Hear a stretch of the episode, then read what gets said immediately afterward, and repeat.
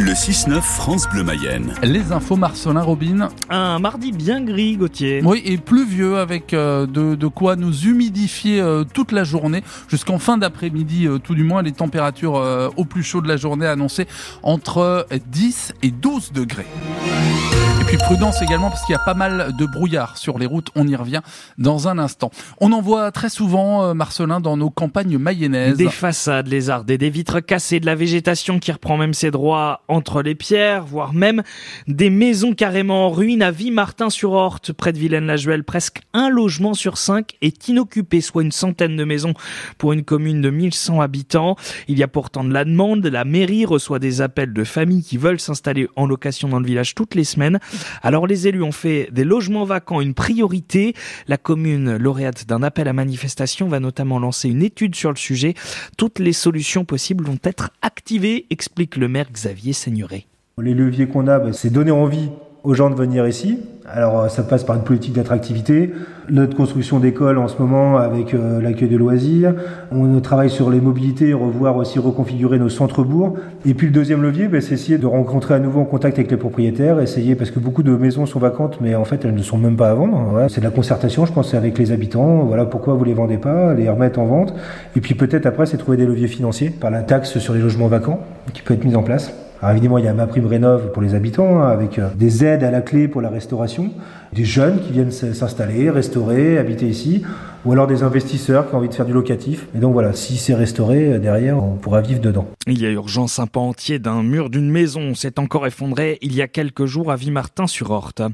Désamorcer la crise agricole à quelques jours du salon d'agriculture, c'est l'objectif d'Emmanuel Macron cet après-midi. Le président rencontre les leaders de la FNSEA et des jeunes agriculteurs. La colère est toujours bien présente avec le retour d'action sur le terrain.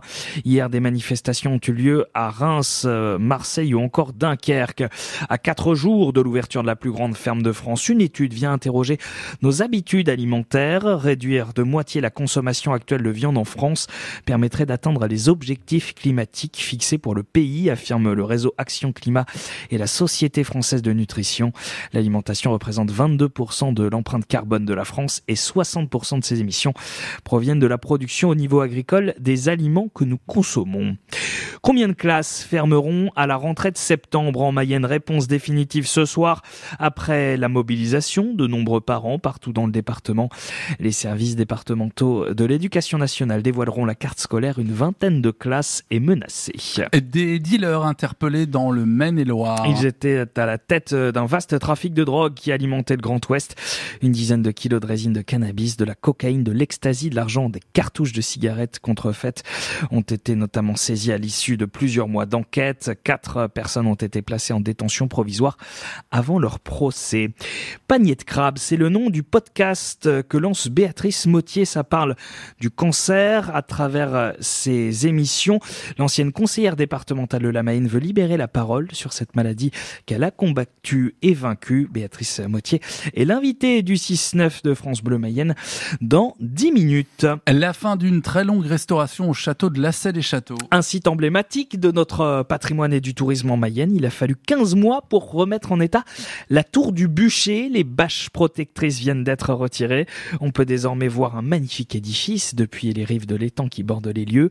C'est la cinquième tour du château qui est ainsi rénovée en 10 ans, explique Céciliane Montalembert, la propriétaire du château de la C. Elle sort de, de son paquet cadeau finalement puisqu'elle était vraiment entourée complètement d'un échafaudage bâché, ce qu'on n'avait pas fait pour les précédentes tours. Plutôt une belle surprise. Alors là, les maçons sont quand même euh, revenus sur la, sur la tour pour euh, faire quelques retouches. Euh. Ça, ça consistait en quoi ces, ces rénovations-là qui ont duré près d'un an et demi sur la tour du bûcher? On la reprend de la base au sommet, donc on reprend toute la maçonnerie du fût qui en général n'a pas été revue depuis plusieurs siècles. Et donc on refait les joints, on, on, on fait du coulis de chaux à l'intérieur pour, pour reconsolider. Vous avez publié des photos sur les réseaux sociaux vous avez eu énormément de commentaires. Les gens sont très très fiers de, de voir le château de la C de cette manière rénové et la tour du ah Bûcher oui, en particulier. On est, on est vraiment impressionné euh, du, du, succès et de l'intérêt que ça, que ça suscite. Ça paraît négatif, mais c'est pas le cas. On avance sans espoir. C'est-à-dire, on se dit on va faire ce qu'on peut. Ça va pas marcher, et donc à chaque fois, quand ça marche, on est ravis. Et si vous voulez voir la belle tour du bûcher restauré du château de la C direction francebleu.fr,